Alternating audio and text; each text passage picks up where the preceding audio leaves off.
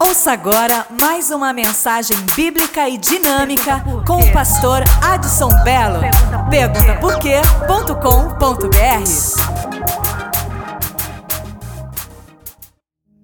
Lucas capítulo 6. O tema desse pensamento é Jesus maior do que o sábado.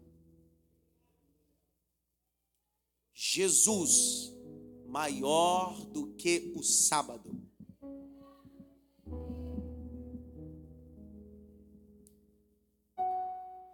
Lucas capítulo de número 6. Nós vamos ler cinco versos.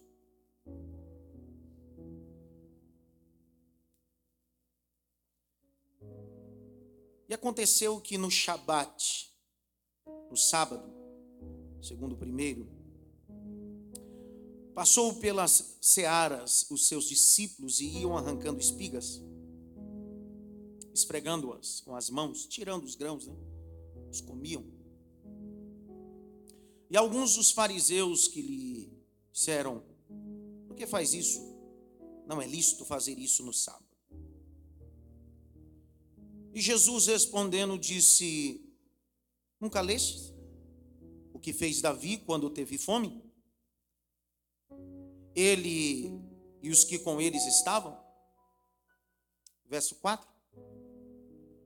Como entrou na casa de Deus, tomou dos pães da proposição, os comeu, deu também aos que estavam com ele, os quais não é lícito, lícito comer, senão só os sacerdotes.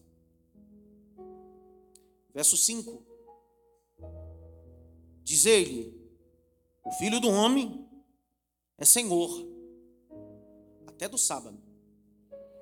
O filho do homem é senhor, até do sábado. Vamos aplaudir Jesus, por favor?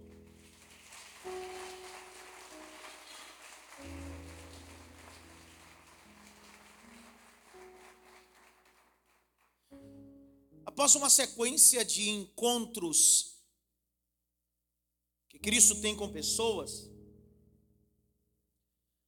no capítulo 5, ele encontra com um homem que está vivendo uma pesca frustrante, comissiona esse homem a um ministério. Em seguida, ele encontra com um leproso. São encontros importantes que mudam vidas. Esses são encontros de Cristo. Os encontros verdadeiros mudam pessoas. Eu nunca vi alguém que verbaliza e diz eu encontrei com Jesus e não mudar. Quando alguém fala eu encontrei com Jesus, tudo muda. Por mais velho que seja, tudo muda. Moisés, aos 80 anos de idade, na planície do Sinai, quando tem um encontro com o Deus, mudou a vida dele. Um dia, esse Deus teve um encontro com a tal H, mudou a vida dela e do filho dela.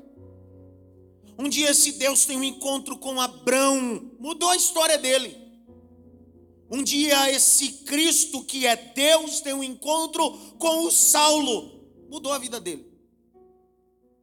Isso fala de pessoas que têm um encontro verdadeiro com Cristo. E aí a pergunta paira: será que eu tive um encontro verdadeiro? Eu sei que na banalização do evangelho que é dito hoje, existem pessoas que usam encontro, reencontro, desencontro, fogueira santa, queima pedido, faz um monte de palhaçada, só no encontro com Deus.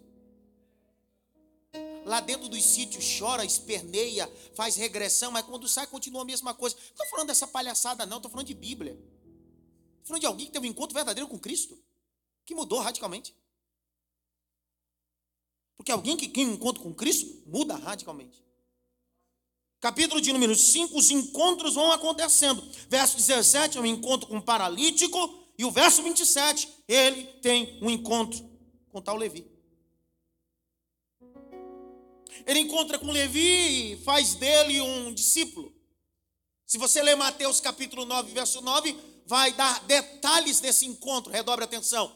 Que detalhes são esses? E após Cristo e havia um homem sentado na alfândega colhendo impostos. Alguns ditos vão dizer que eram 220 pessoas, outros 250, e era como se fosse um poupa-tempo. Quem aqui já foi no poupa-tempo? É uma ruazinha, e aí você, um monte de coisinha, né? Que você ali, não sei o que lá, não sei o que lá. Então pensa que é um monte de coisa. E tinha um monte de gente, de repente, Cristo está passando e ele não chama todo mundo. Ele chama só um. Pergunta por quê, pelo amor de Deus? Porque para salvar ele chama todos, mas para o ministério ele chama alguns. Vou falar de novo, de repente você não entendeu. Você pode cursar um ministério, você pode fazer teologia, você pode viver de joelho, mas isso não quer dizer que você será vocacionado para o ministério. Alguns serão chamados para a salvação, mas poucos para o ministério. Uma vontade de falar uma coisa, mas eu não posso. Hoje uma babaquice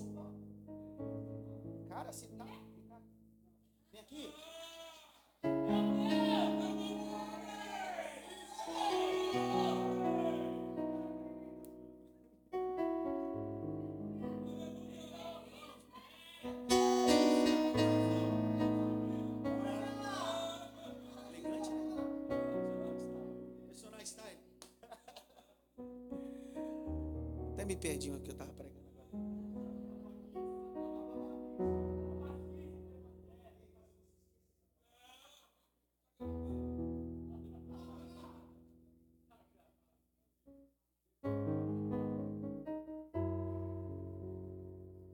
As pessoas vivem uma babaquice de evangelho que não muda ninguém, não transforma ninguém.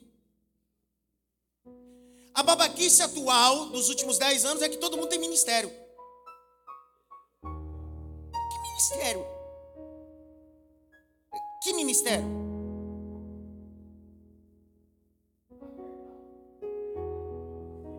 Que ministério?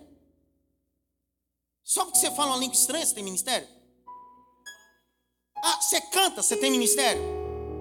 Ah, porque você toca. Você dá uma uma saudação você tem ministério?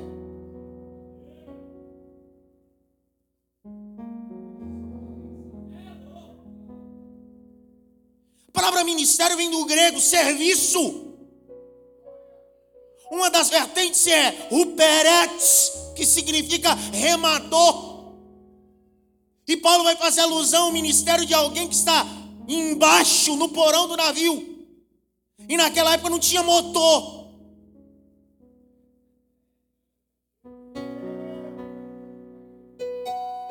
Quer ministério, mas quer aparecer. Então você não quer ministério, porque ministério não aparece. Você quer ministério, mas quer aplauso. Isso não é ministério. Você quer ministério, mas quer ser ovacionado. Isso não é ministério. Ministério tem para você pedrada, calúnia, pancada e cruz. Quer ministério? Dá um toque pelo menos em três assim. Quer ministério? Porque esse foi o ministério do Cristo. Esse foi o ministério dos doze apóstolos. Mas outro dia eu falo desse negócio de ministério, não tem nada a ver. Porque todo mundo hoje tem ministério. Meu ministério, minha chamada, minha. Ministério, cara. Tem um monte de gente colhendo impostos, Cristo passa e ele só chama um para o ministério. Dá para imaginar, em 300 pessoas que tem aqui hoje, todo mundo pregasse? Todo mundo tocasse. Ninguém fala nada comigo. Não ia ter ovelha. Que todo mundo quer. Quando a Bíblia diz em João 12, quando após a ressurreição de Lázaro, Jesus vai à casa de Lázaro e lá tem um culto. E esse culto é uma alegoria da verdade do ministério. Então diz assim, ó: Estava, pois, Lázaro sentado à mesa. Estava, pois, Maria adorando. E estava, pois, Marta servindo. Uma igreja sadia, nem todo mundo fica em pé. Alguns têm que sentar para ouvir. Outros servem. Não dá para todo mundo. Pastor, o senhor está desmontando, eu vou desmontar tudo agora. Porque você se preocupa tanto com o ministério fora da tua casa, que tua casa está pegando fogo e você está preocupado com o ministério na igreja. Isso aqui é culto de ceia, cara. Isso aqui não é culto de recreação. Seu maior mistério começa na sua casa, com sua mulher, com seus filhos. Aquele que não governa bem a sua casa não pode, não pode. Eu vou falar de não pode cuidar das coisas, Senhor. Tu não manda nem na tua casa, cara. Tá de falar uma coisa, cara. Deu até vontade, até de rodar agora. Uh! Né, pastor Marcelo? Nossa geração vive uma crise de B1, B2. B1, B2. Bananas e pijamas. É.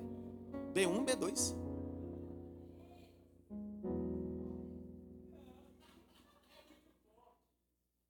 Pastor, mas o senhor não tem o que falar. Não, mas Pedro diz, ele faz um, um provérbios, como o cão que voltou. Quer dizer que eu não posso fazer também um provérbios, eu não posso alegoria nenhuma. Se Pedro pode, eu não posso. A minha geração sofre da crise de B1, B2. São dois bananas em casa onde os pré-adolescentes e os jovens botam o dedo na cara e manda e na igreja eles querem gritar alto.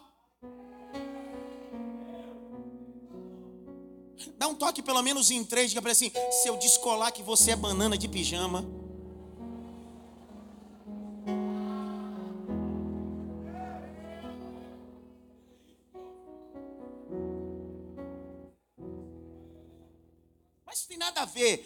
aqui é só uma, uma, um negocinho pastoral de Santa Ceia, porque Santa Ceia é dia de apertar alguns parafusos, tá meio solto, sabe? Espanou.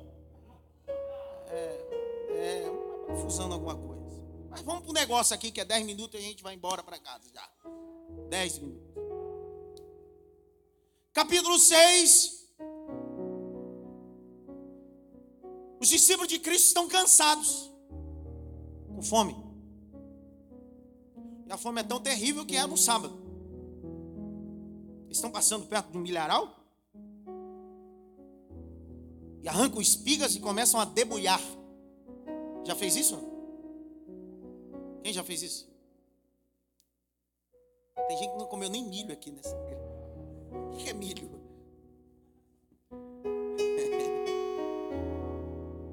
Mas eles começam a comer, eles arrancam. Já percebeu que quando você começa a fazer, logo aparece fariseu para criticar?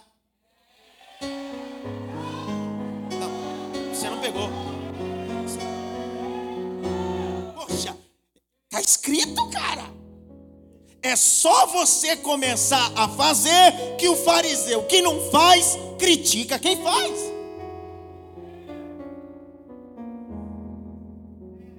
Aí aparece um bando de fariseu, Marcelo. Ah, pra que isso?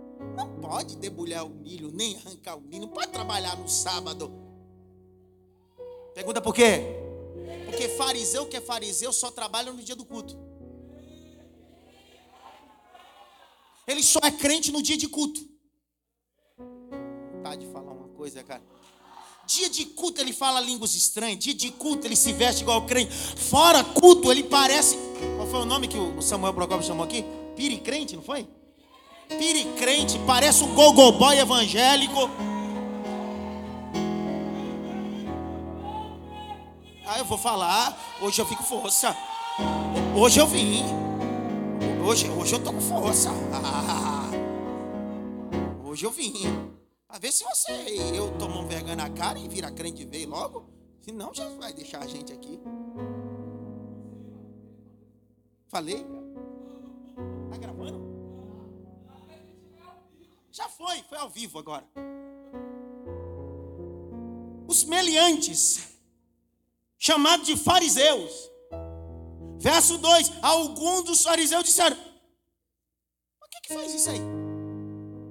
Hoje é sábado. Não pode fazer isso. Lei mosaica.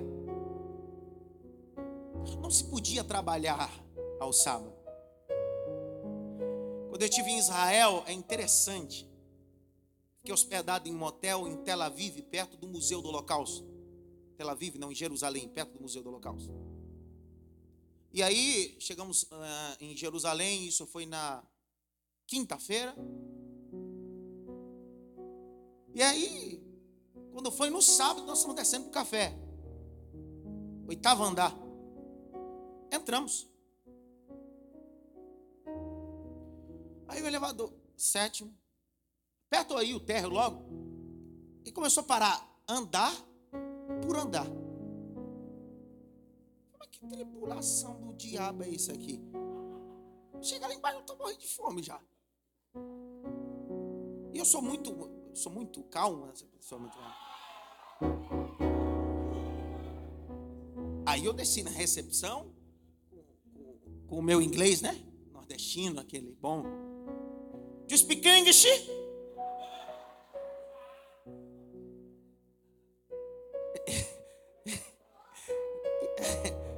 Eu mesmo respondo, Lorolef, sem falar nada. E aí, pastor comigo e tal. E aí, a moça da recepção estava falando para nós que aos sábados não pode nem tocar na tecla. Estou falando mentira, pastor? Pode nem tocar na tecla do elevador. Não pode fazer esforço, não pode ler mosaico, não pode tocar na tecla do elevador. Só para você entender, se o cara mora no décimo andar, o cara é andar por andar.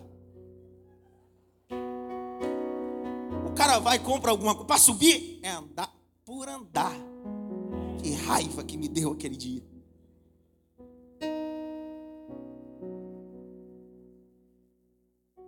Eles estão dentro de um contexto religioso.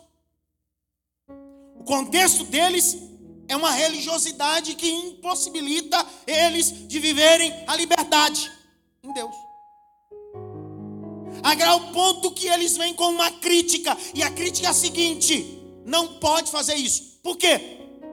Porque tem que guardar o sábado. E Cristo veio para manifestar isso, desmistificar algumas coisas. Primeiro, quando você vai estudar sobre o sábado, a palavra sábado é descanso, tá? E alguém com uma forma errônea na interpretação diz assim: mas Deus trabalhou seis dias e no sétimo descansou. Não está escrito isso. Aí alguém pega o texto do Êxodo, né?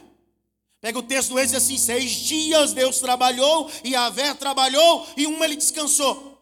Mas se você for ler a Bíblia hebraica e tanta versão que você tem na sua mão, existe lá uma exegese simples que Deus terminou tudo no sábado e no sábado descansou. Abre comigo Gênesis capítulo 1.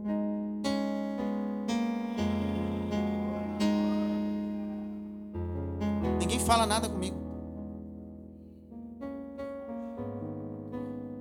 Alguém pega os dias da criação e sem entender um pouquinho de Bíblia, sem nunca ter frequentado escola bíblica, só vai no culto do remanto, só vai no culto do plove, do revaciar, aí fica falando que Deus trabalhou seis dias e no sétimo descansou. Mas a Bíblia não vai dizer isso. Capítulo 2, verso 1. E assim os céus e a terra, todo o seu exército foram acabados. E havendo Deus acabado no dia, ele acabou no dia sétimo. E no dia sétimo ele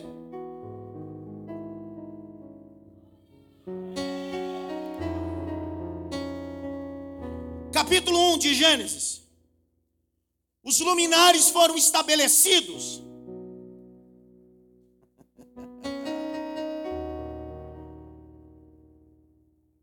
Capítulo 1, verso 14.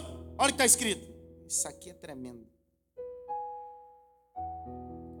E disse Deus: haja luminares, expansão dos céus, para haver separação entre o dia e a noite, e serão eles para sinais, e para tempos determinados, e para dias, e também para dias e anos. Mas isso só foi no terceiro dia.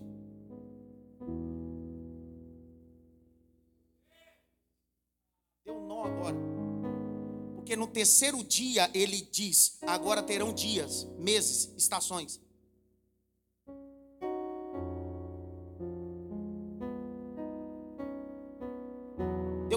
Nó agora.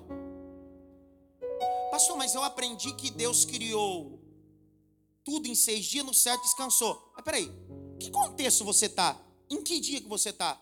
Porque o teu dia tem horas, minutos, segundos, milésimos.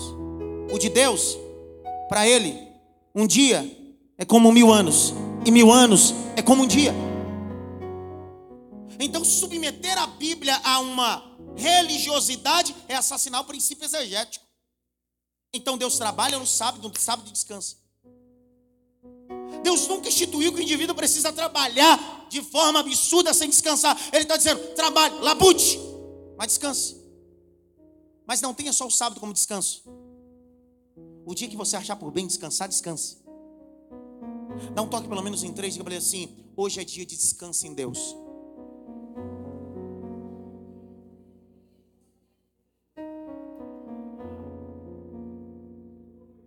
Começa a quebrar no capítulo 6, porque os religiosos ficam oriçados. Porque religioso é assim, ele fica oriçado, porque ele quer provar o grau de religiosidade que ele tem. É os fariseus disseram assim: não pode. Aí Cristo olha para ele assim: então tá bom. Lembra de Davi? Aí eles abaixaram a bola. Davi chegou na cidade de Nobe e Aimeleque, o sacerdote, estava lá e era sábado. Era o dia de trocar. 1 Samuel capítulo 21. E foi, pois, Davi a, a cidade de Nobe e encontrou na Imeleque o sacerdote. Era sábado, o dia de trocar os pães que ficava dentro do tabernáculo. E esses pães só quem podia comer era o sacerdote e sua família. O texto de Levítico vai dizer isso. Mas Davi não era sacerdote. Davi estava fugindo de Saul. Mas de repente ele está acompanhado com um monte de soldado. E aí Meleque diz assim: Os teus servos se deitaram com algumas mulheres. E Davi disse: Há três dias eles não se relacionam com ninguém. Mas nós não temos pães comuns, nós só temos pães santos, pães santificados, é comida de sacerdote. Mas foi, pois, Davi, comeu do pão santo, deu pão aos seus servos e nenhum deles morreram. Entenderam nada que eu disse aqui. Jesus está dizendo a um bando de fariseu: Eu faço parte da geração de Davi, que não tinha direito, era condenação, mas nós entramos, comemos pão e Deus nos deu vida e vida em abundância. Levante a mão direita, por favor. Bata pelo menos em três mãos. Diga para ele assim: coma pão.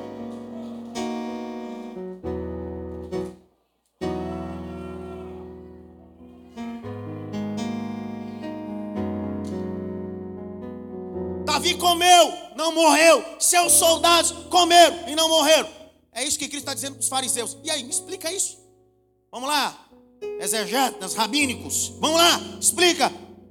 Puder explicar? Porque Jesus veio para ser o sábado da nossa história. Não sei se você vai pegar isso que eu vou falar. Hebreus capítulo 10, precisa abrir, vai dizer que tudo da antiga aliança é sombra das coisas, das coisas futuras. O próprio Cristo vai dizer que os profetas, os salmos e tudo na Bíblia fala dele. É o que diz em Lucas. Tudo fala dele. Aonde fala dele?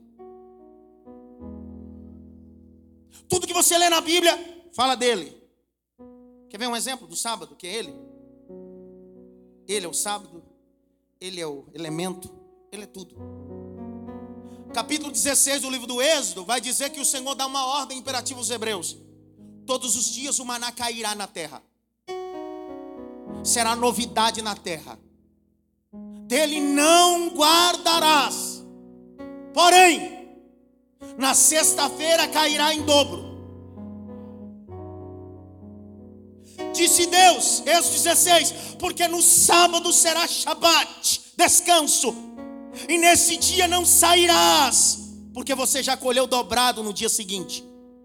Então você terá o da sexta-feira e o do sábado, e esse não apodrecerá, não estragará.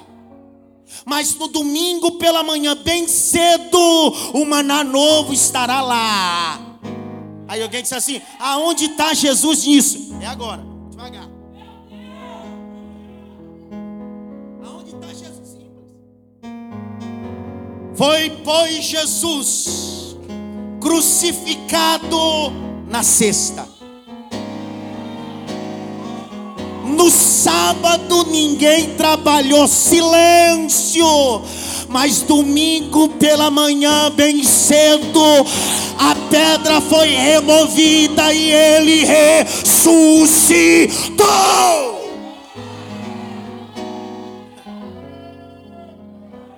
Esse é o Cristo que eu prego. Esse é o Cristo que eu vivo. Esse é o Cristo que eu profetizo. Esse é o Cristo. Levante as duas mãos para o alto. Levanta, rapaz. O mais alto que você pode. Feche os dois olhos. Pelo menos por 10 segundos. Só diga glória a Deus. Porque Cristo ressuscitou.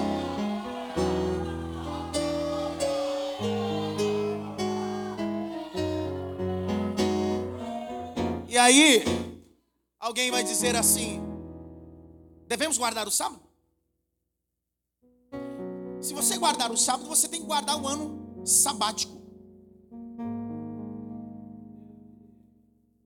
Quer dizer que tem ano sabático, pastor? É. Levítico 25 vai dizer: aquele que guarde o sábado também guarde o ano sabático. O que era o ano sabático? Trabalhava seis anos consecutivos. No sétimo ano, 365 dias, não podia arar a terra, não podia plantar nada tinha que viver da novidade da providência que Deus mandava da terra.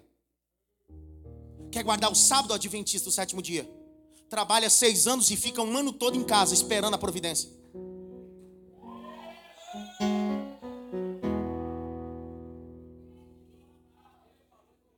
Pergunta por quê? Porque se você não guardar um ano sabático, Deus vai fazer como fez com o povo de Israel. Levou 70 anos para a Babilônia para cumprir os 70 anos sabáticos. Porque de 700 anos eles não fizeram a terra descansar nunca. E Deus fez uma somatória. De 700 anos, 70 anos. Deus disse: vai ficar 70 anos no cativeiro. Fala comigo agora. Isso é Bíblia. Estou te dando Bíblia. Você quer guardar sábado, não quer guardar ano sabático? Dá um toque pelo menos em três, assim, você não fala nada agora, cara.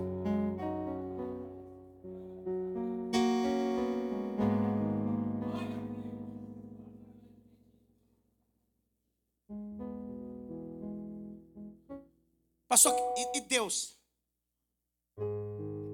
Vou falar não. Tem um adventista ali já olhando cara feio.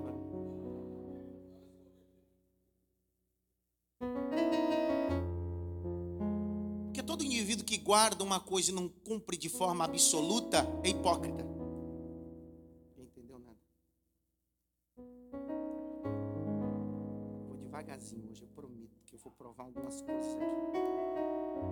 Lucas 13, verso 10, só marca, não precisa abrir, não. Se você quiser abrir, abra. Mas Lucas 13, 10. Entrou, pois, Jesus no sábado na sinagoga para ensinar. No sábado, no shabat, o dia de descanso, não podia curar ninguém. Lucas 13, verso de número 10. Ele entra no sábado. Sábado é dia de ensinar, não é dia de curar. Mas o Cristo, dentro da sinagoga, ele chama uma mulher encurvada põe a mão nas costas dela e ele percebeu que aquilo não era um problema de bico de papagaio na coluna, não, era o próprio tema que estava nas costas dela. O texto diz que Jesus liberta ela e ela se endireita e começou a glorificar o nome santo do Senhor. Quero ver se dá glória agora. 18 anos ela estava lá, verso 12 e 13, encurvada. Verso 13, começou a glorificar. Era motivo para toda a sinagoga, todo mundo começar a glorificar Maria. Dá glória a Deus, Maria. Dá aleluia, Maria. Mas de repente apareceu quem? O príncipe da sinagoga, fariseuzinho. Porque sempre tem um fariseuzinho para querer impedir a obra de Cristo. Querer colocar limite no que Cristo faz ou deixa de fazer. Não, Deus só cura no domingo. Deus só abre porta na terça. Meu querido, Deus faz o dia que Ele quer, a hora que Ele quer. Não tem culto específico, não. Verso 14. E tomando a palavra. Ó, oh, parece que Jesus está falando e o miserável vem e diz assim: sai fora, eu que vou falar. Ele disse assim: não é mister que vocês venham ser curados qualquer dia, menos no sábado. Ó, oh, ele quer colocar limite na obra de Cristo. Eu gosto de Jesus por disso. Não gosto, não, eu amo ele. Porque ele parece um pouco comigo e eu pareço um pouco com ele.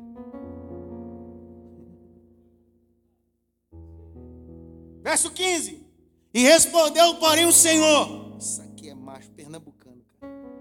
E disse: Hipócrita! Ó, meteu o dedo na cara do príncipe da sinagoga e disse assim: Você é um hipócrita, rapaz.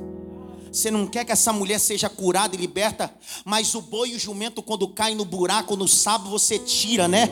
E eu sou o Deus Todo-Poderoso que vim libertar essa filha de Abraão, rapaz. Todo religioso só quer seu benefício, nunca quer beneficiar o próximo. Ninguém falou nada agora. Eu termino. Sério.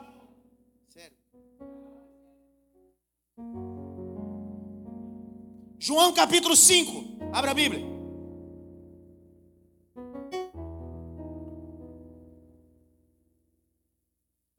Verso 16 e 17. Ninguém fala nada comigo agora. Porque sábado é descanso. E o sábado foi criado segundo o nosso calendário. Primeiro que o nosso calendário é grego-romano. Nós estamos no ano 2016. Calendário no Oriente Médio, quanto está lá, pastor Marcelo? 5 mil. Está quase 5 mil já lá, né? 5.780. Então Israel está lá no ano 5.700. Você está aqui em 2016 e está achando que tudo é igual. João 5, 16, 17. Por esta causa os judeus perseguiram a Jesus e procuravam matá-lo. Por que procuravam matá-lo? Porque fazia essas coisas. Você quer encontrar perseguidores e assassinos dos seus sonhos? É só contrariar o sistema. Ninguém entendeu Faz diferente do que todo mundo faz, logo você vai ter inimigo. E o bom de tudo isso é que eu não sou igual a ninguém. Eu sou diferente, você é diferente. Não, mas tem que fazer assim, tem que fazer, tem que fazer assim. Sabe o que, rapaz?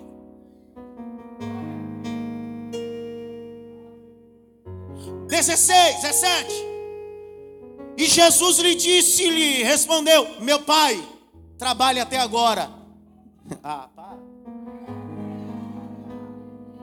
traduzir, Otávio. Jesus olha para eles e diz assim: vocês não querem que eu trabalhe no sábado? O meu pai, que é Yahvé, trabalha até hoje. Ele não tem folga. Eu não vou tirar folga. Eu vim para trabalhar e trabalhar para cuidar dos negócios do meu pai.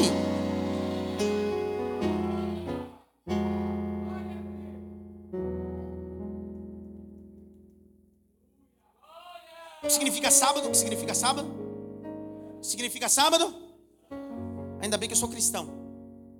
Minha honra aos judeus, que respeito muito. Os prosélitos não, falsier não. Os judeus sim. Os proselitinhos não. Agora os judeus vai a minha honra.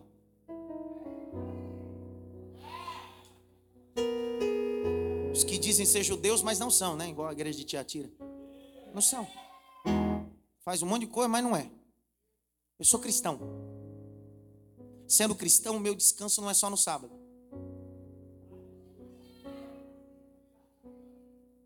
Sendo cristão, o meu descanso é todos os dias, todos os dias, todos os dias. Marcos 2, 23, abre a Bíblia, vamos lá. Estou te dando Bíblia. Estamos costurando. Vamos chegar num comum acordo aí. Para você deixar de guardar esse sábado aí, pelo amor de Deus.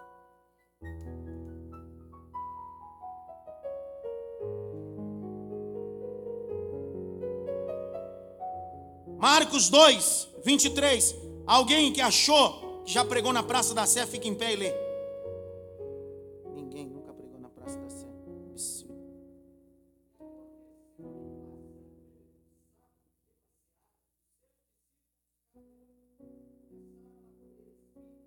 Vinte e sete agora, pastor.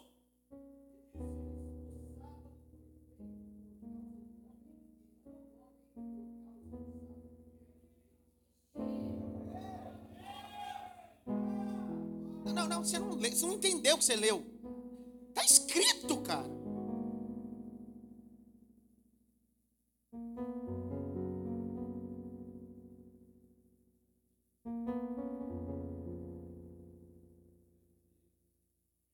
Um amém. Pastor, onde o senhor quer chegar para terminar? É que Jesus é o teu sábado. Shabat, descanso. Jesus é o teu sábado. O teu descanso é todos os dias. O teu descanso é todos os dias. Mateus, capítulo 11, 27 a 30. Eu termino essa mensagem lendo esse texto. Devagar. Se você entender, você dá glória. Se não entender, sei lá o que você faz. Vai no ITEPA de segunda-feira e aprender. E ou vem no culto de doutrina. Eu não estou vendo sua cara aqui.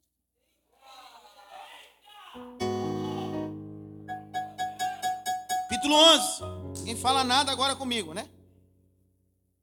Meu Deus do céu, como Deus está falando hoje, muito forte. Charo!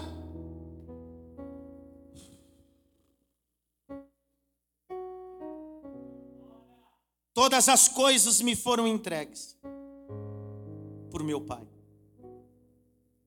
E ninguém conhece o Filho, senão o Pai. Ninguém conhece o Pai, senão o Filho. E aquele a quem o Filho quiser revelar.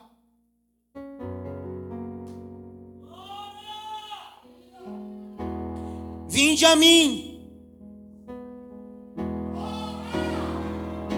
Vinde a mim.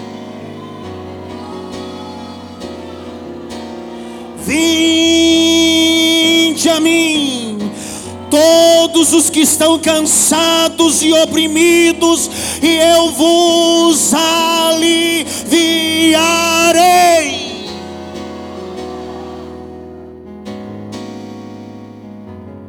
Mateus 12, 8. Porque o filho do homem, até do sábado, ele é Senhor.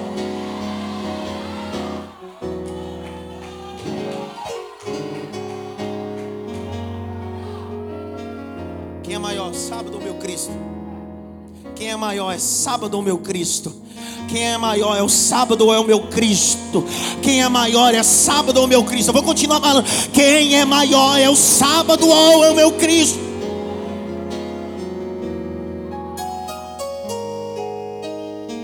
João 9, Jesus tem um encontro com um cego, Ronald.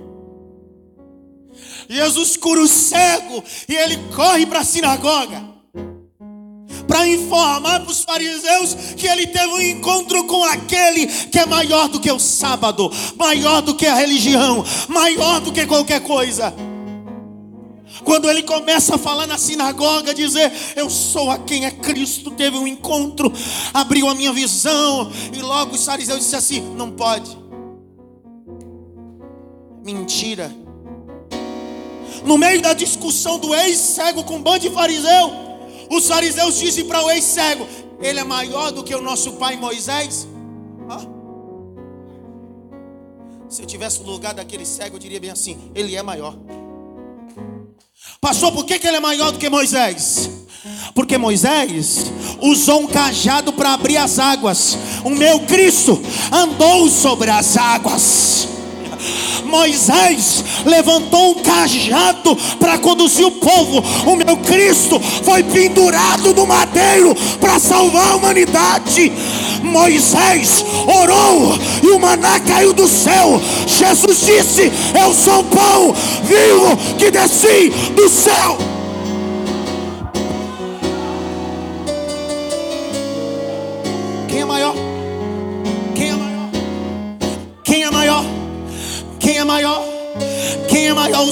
Cristo.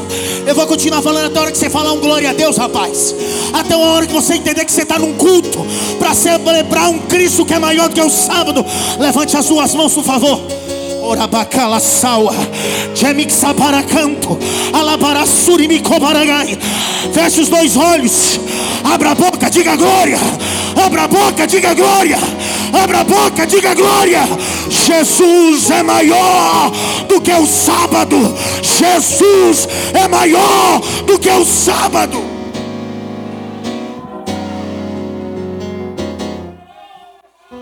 Esse é o Cristo. Esse é o Cristo.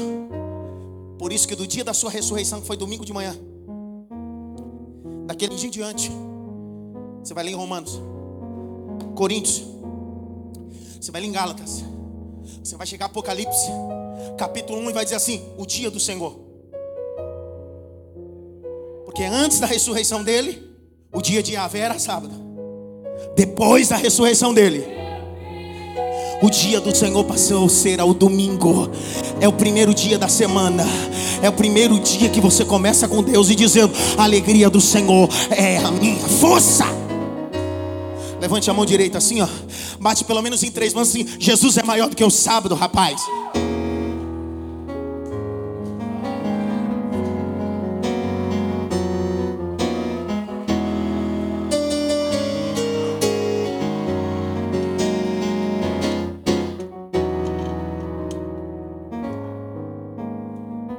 Guarda o sábado, guarda o ano sabático.